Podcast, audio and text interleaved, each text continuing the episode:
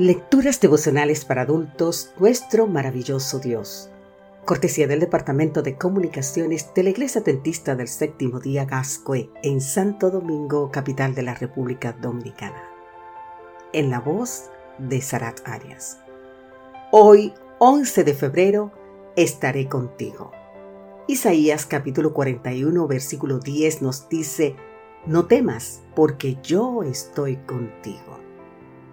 No sé si es la promesa que más se repite en la Biblia, pero estaré contigo es en mi opinión la más hermosa. ¿Por qué?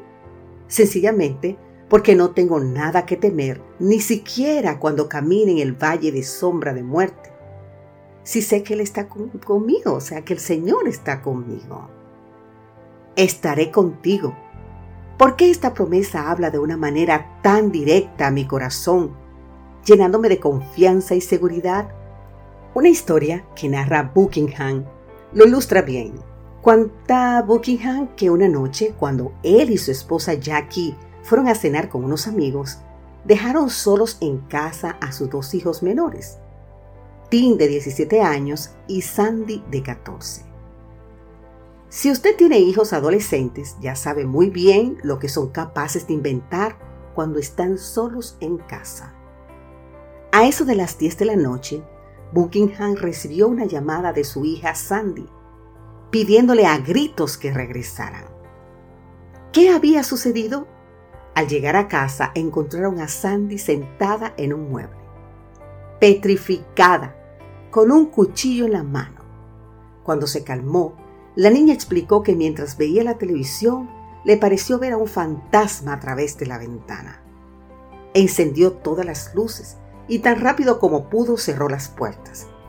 Pero entonces vio en una ventana un mensaje que decía, voy a agarrarte. Entonces entró en pánico. Imaginándose la causa de lo ocurrido, Buckingham salió de la casa en busca de Tim. Lo encontró sentado riéndose a carcajadas. Después de darle un buen regaño, los dos padres procedieron a calmar a Sandy lo lograron a medidas. Esa noche, Sandy no podía dormir. Explicaron que todo había sido una broma de su hermano y que lo que vio fue el movimiento de una sábana. Al fin lograron que Sandy se acostara sola en su cuarto, pero la niña no quería que apagaran la luz. A pesar de los razonamientos, ella insistía en que dejaran la luz prendida. Entonces Buckingham tuvo una idea. Después de apagar la luz, se acostó al lado de Sandy. En cuestión de segundos la niña dormía profundamente. ¿Era realmente la luz lo que Sandy necesitaba? ¿O más bien la seguridad de que su padre estaba a su lado? Cuando en tu peregrinaje por esta vida sientas que te rodean las tinieblas del desánimo, cuando te asalte la duda y seas presa de la angustia, recuerda que en tales momentos la presencia de Dios está contigo. Lo que esto significa es que no importa cuán difícil sea tu situación, tu Padre Celestial será tu luz y tu seguridad. Con Él a tu lado, querido amigo, querida amiga, ¿qué más podrías necesitar? Solo entonces tienes que decir, gracias Señor, porque siempre estás a mi lado.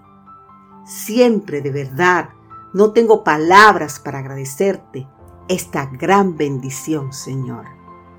Amén.